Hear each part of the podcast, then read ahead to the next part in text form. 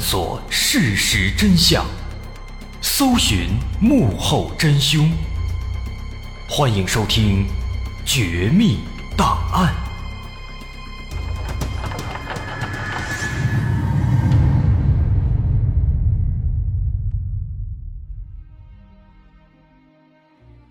还原事实，探索真相。欢迎继续关注《绝密档案》，我是大碗。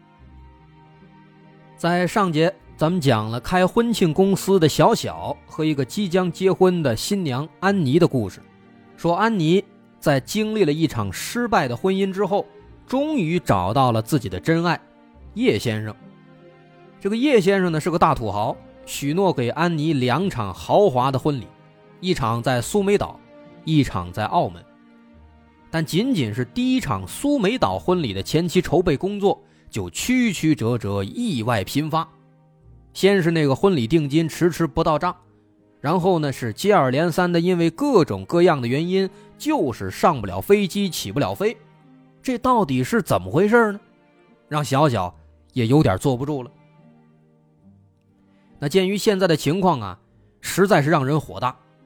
那小小就在微信上问这二哥到底是哪儿出了问题。二哥说：“你先别着急，我去查一下。”之后呢，很快，结果出来了。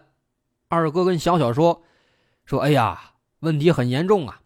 之前安妮给你打的那个十万块钱的那个定金呢，之所以始终还没到，是因为这笔钱不知道什么原因被银行给撤回了。”而且这笔钱呢，没有被撤回到原账户，而是通过网银被转到了安妮的前夫的账户里。这就邪门了。那这笔钱怎么会转到前夫的账户里呢？安妮回忆说：“说当时离婚的时候啊，因为发现前夫出轨，太过生气，啊，她没收拾行李，直接就离开家门就走了。说当时呢，可能把这个银行的 U 盾。”给留到家里了，再加上这个银行卡的密码，她前夫也知道，她又没来及改，所以猜测应该是这个前夫做了手脚，啊，可能是当时安妮给小小转账之后被前夫发现了，这前夫呢，就通过这个网上银行主张撤回，然后呢通过优盾转到自己的账户里。不仅如此，后来安妮又告诉小小说。说她发现前夫甚至还雇佣了黑客，入侵了安妮的电脑，发现了这个安妮订机票要去苏梅岛的事儿。于是呢，这个前夫就让黑客冒充航班的客服给小小他们发信息，说航班因为机械故障延误了飞行，但实际上呢，那航班根本就没出事根本就没有延误。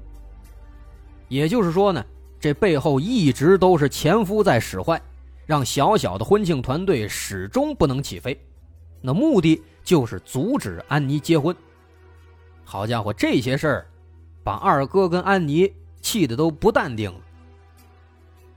说小小当时在旁边听的，也感觉这前夫实在太气人了，他就帮着安妮出主意。他说：“这样，咱们验证一下，咱们现在就买一张机票，就买明天十八号。”去这个苏梅岛的机票，咱们看看这个机票买了之后会不会还出问题。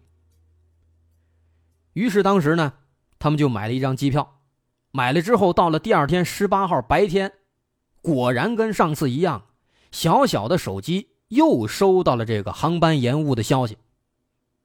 甚至后来安妮那边还收到了陌生人的威胁，威胁安妮说：“如果你出国，那么。”你的父母就有可能会有生命危险。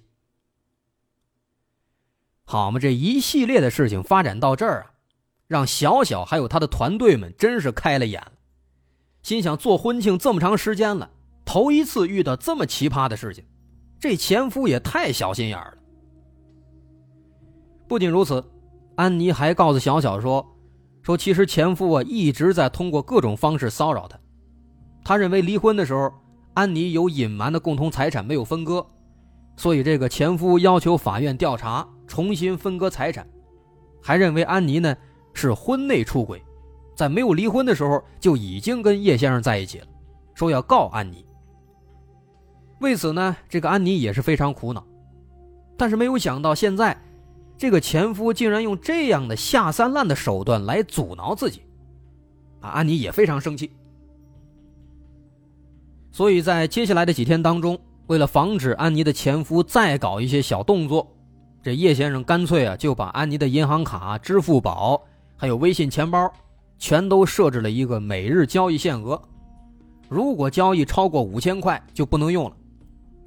啊，这样一来呢，这个前夫应该就搞不了什么鬼了。这如此奇葩的事情啊，也让小小跟他的团队们也是不知道说什么好，在旁边看着也是。没话说。那终于这些事儿呢折腾完了，时间就到了九月二十一号了。确保前夫不会搞事儿了，二哥又找熟人订好了前往苏梅岛的机票。那这回大伙终于可以去机场可以飞了，但是到了机场之后一取票啊，才发现这二哥找的这熟人啊不靠谱，事儿答应了没办成，没给买上票，说买上了。这个无奈之下，安妮只能在机场附近帮小小他们订了一个酒店，大伙儿先住一天。第二天机票的问题解决了，咱们一定能出发。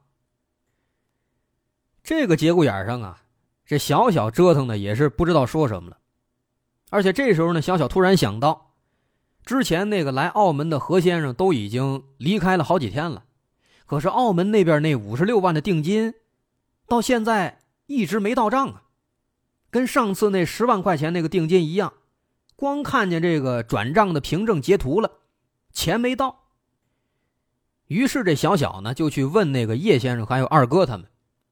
叶先生一听，非常生气，心想怎么这么长时间还没到啊？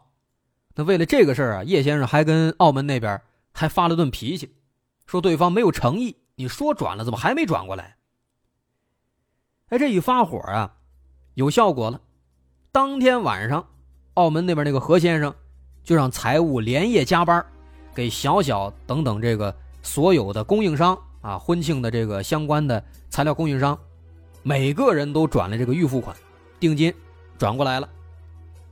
但是很快发现又出问题了。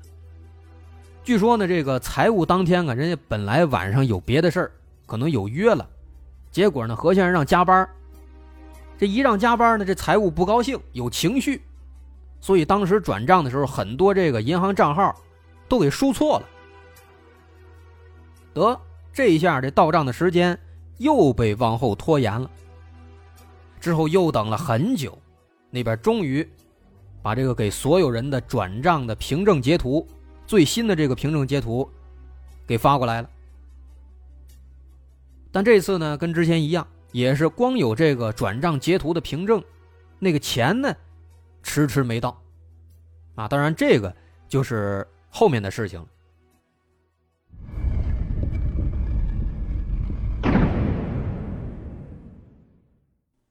时间来到第二天，九月二十二号的下午，小小他们终于可以出发了，但唯一美中不足的是，叶先生和二哥却没有来。只有这个安妮来了。本来前两天呢，他们刚刚说好，说叶先生、二哥还有安妮一块儿跟着去苏梅岛，顺便呢把那个作为定金的十万块钱现金也跟着拿过来。但是非常无奈的是什么呢？出发当天，他们之前住院的那个大伯在医院突然抢救无效去世了，所以说叶先生还有这个二哥得去给这个大伯处理后事，只能让这个安妮。独自跟着小小他们去处理相关的事情。小小他们一听，行吧。事到如今呢，他们几个其实也佛系了，心想这一家子这事儿实在太多了，怎么光有事儿？他们爱怎么忙怎么忙吧，只要我们能赚钱就行，随便吧。不过呢，这个叶先生还有这个二哥啊，为表歉意，特地给他们预定了豪华包机。说当时小小他们。刚刚走进机场，就有这么一个客户经理，还有几个工作人员，专门过来为他们带路。一路上都是专用通道，畅通无阻。过了边检，来到要乘坐的这个飞机面前，小小抬头一看啊，是大吃一惊。一架这个小型的飞机就停在眼前。经过这个客户经理一介绍，他们才知道，他们马上要乘坐的这个飞机呢，就是著名的湾流 G 五五零。这个湾流 G 五五零啊，可以搭载十八名乘客，是中国富豪最爱的公务包机。小小他们一看啊，真是开了眼了，之前没坐过，在这个飞机上好奇的到处转悠，东看看西摸摸。但这个安妮呢？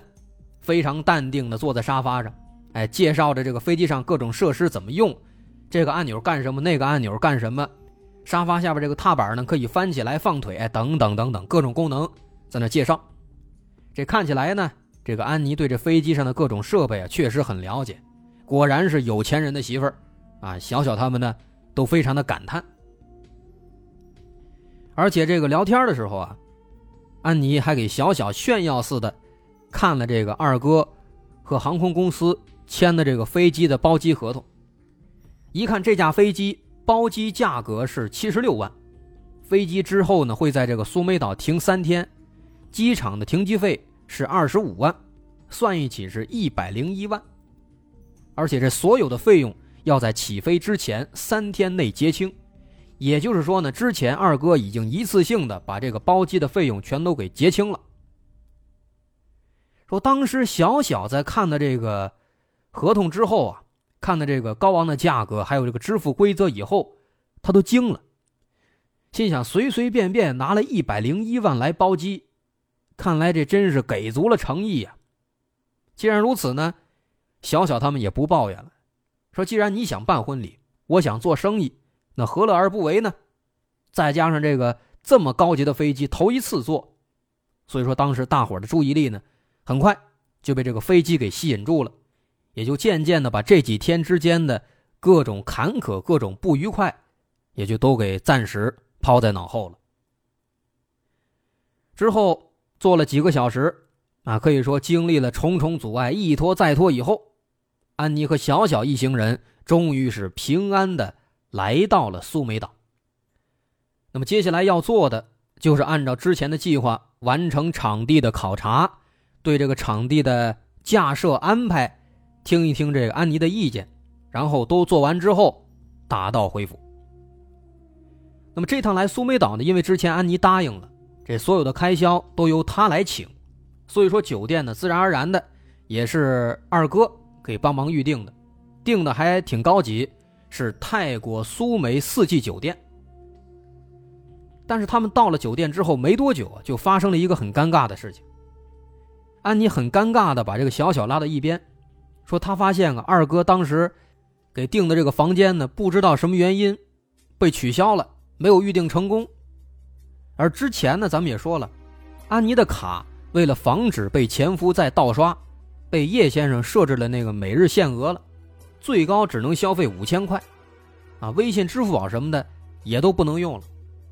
于是呢，这个安妮就可怜兮兮的。”哎，希望这个小小能帮忙先给垫付一下，并且承诺第二天就把这钱还给他。那小小一看，确实没办法，你这个卡被限额了，没法花这个钱了。那我就先帮你垫上吧。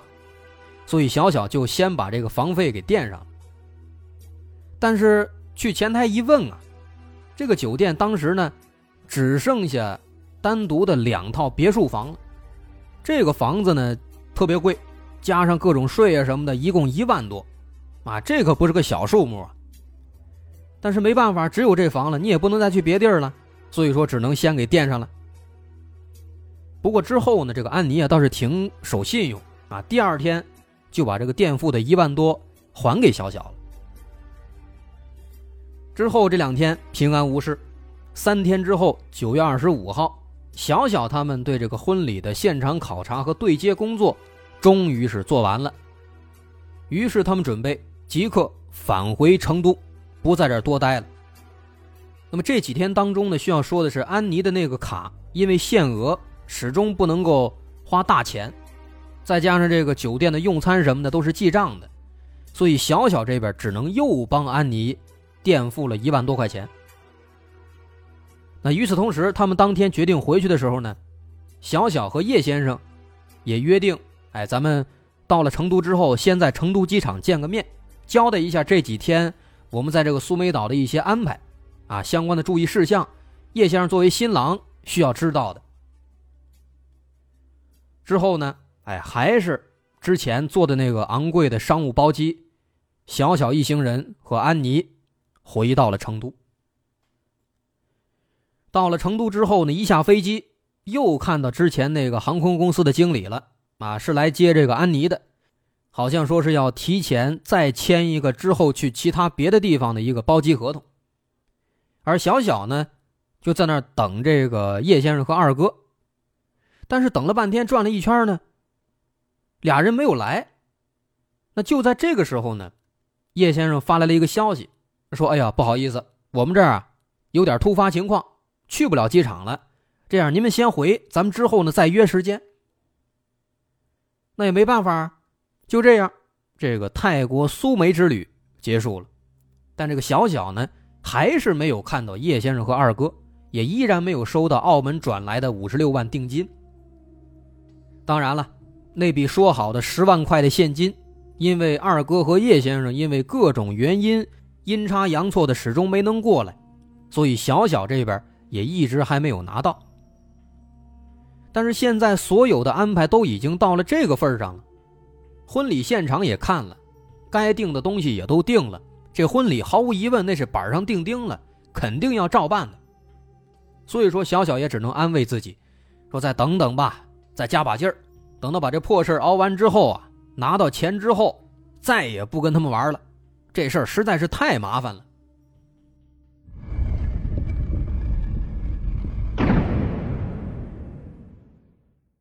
说二十五号从苏梅岛回来之后，没休息两天，小小他们团队呢又马不停蹄的开始了婚礼的前期准备工作。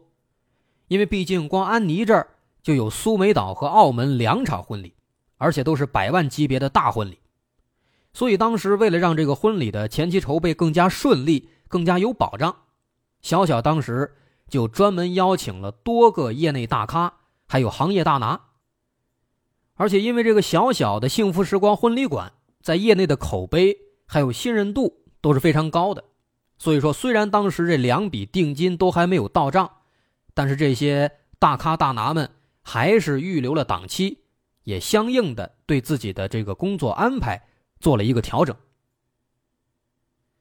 不过说实在的，小小当时的这个心里其实也在犯嘀咕，你看这两场婚礼的定金都多长时间了？始终没有到账，而且这个支付的过程呢是极其的曲折，总能遇到奇怪的事情。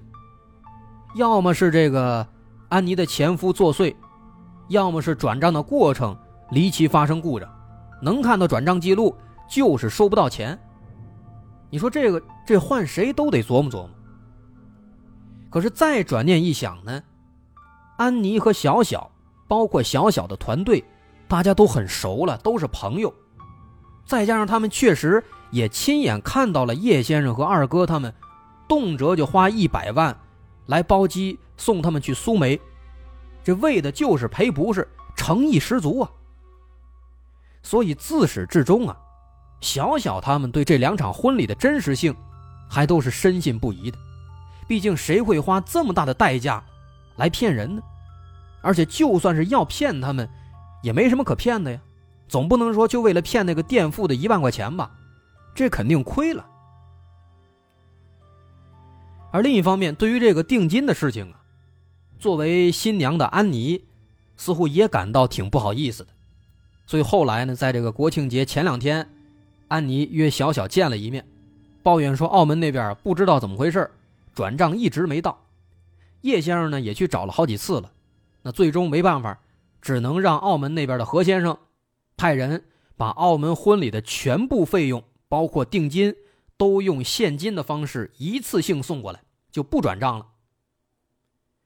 并且呢，说这个何先生还决定把澳门婚礼的这个预算从之前定的那个一百八十八万涨到三百六十万，这为的就是表达自己的歉意，同时也让小小他们先放心。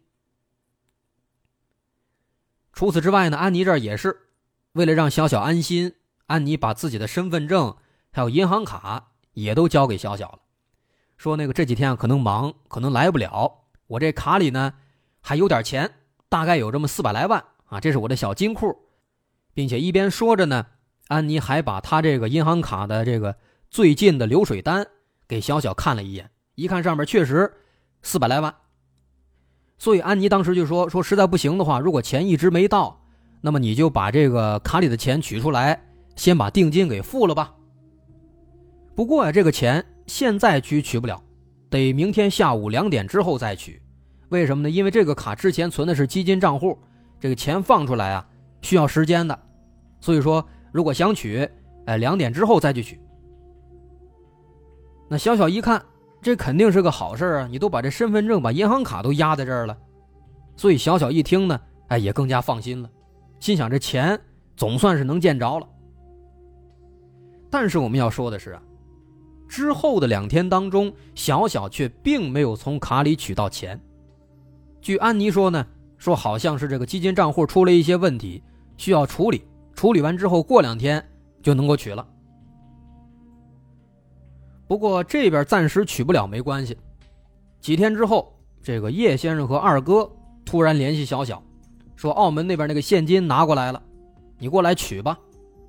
哎，然后他们约定了一个地点，但是当时小小匆匆赶到之后啊，没看到二哥和叶先生，只看到安妮了。安妮说：“说这叶先生跟二哥啊，公司临时有事儿，先去公司拿文件了。不过呢，公司很近，一会儿就回来。”结果，这个小小和安妮在这等了一个小时，这两兄弟始终没有回来。然后，小小就收到了一张二哥发来的工商银行汇款三百六十一万的凭证。二哥说：“说小小，你毕竟是个女孩子，拿了这么多钱啊，也不安全，所以我们想了想，就把这钱啊给你存起来了。一共是三百六十一万，多出来那一万呢，是当时在苏梅岛的时候，你帮这个安妮垫付的那些费用。”小小一听啊，这也行，我回头去这个确认一下这笔钱有没有收到就好了。然后呢，小小就放心的离开了。但是没想到这事儿啊，没那么容易结束。第二天九月三十号，叶先生突然联系小小，说坏事了，我们这个生意上啊出问题了。说因为之前澳门那边那个财务转账那块啊没有处理好，导致我们的这个资金账户。被怀疑非法洗钱，我们现在呢被迫接受银监会的调查。澳门那边的转账和我们给你转的这个三百六十一万啊，这个大额资金都被卡住了。得，这也就是说呢，这三百六十一万又没影了。而安妮之前给小小的那个号称有四百多万的那个小金库银行卡，也因为有过澳门的转账受到牵连，也被冻结了。这下可好，钱又泡汤了，这让小小有点生气了。但没办法啊，说银监会给调查，你也不能给人说什么，那只能接着等了。那么，其实事情发展到这儿呢，我们已经说完了这个很长很长的故事的第一部分了。那么，听到这儿，很多朋友肯定就好奇了，因为开头我们说了，说把这故事分成三部分，第一部分是第一场和第二场婚礼。但现在我们只说了第一场在苏梅岛举办的婚礼的前期筹备的相关故事，那么第二场婚礼的故事在哪儿呢？其实啊，不久之后，正当小小他们要开始着手准备第二场澳门那边的婚礼的时候，第三场婚礼突然插入了。这第三场婚礼的插入，把这第二场婚礼的筹备工作给挤到最后去了。而且在这儿，我们可以剧透一下，小小他们筹备了半天，但最后这三场婚礼其实都没有办成。所以目前来看呢，大伙肯定会感觉这是一个很奇怪的故事，它始终围绕着两大疑点，一个是迟迟没有到账的婚礼定金，一个是迟迟没有露面的叶先生和二哥。定金的事儿，我们一直在跟进。但是总有事总在忙，一直没有见过面的叶先生和二哥，怎么就那么寸？认识几个月了，愣是一次没见着呢？自始至终，都是安妮一个人在和小小的团队对接。其实咱们说了这么多呀，相信大多数朋友的心里边都已经隐隐的有一个答案了，而且我可以告诉你，您这答案，您这个猜测是完全正确的。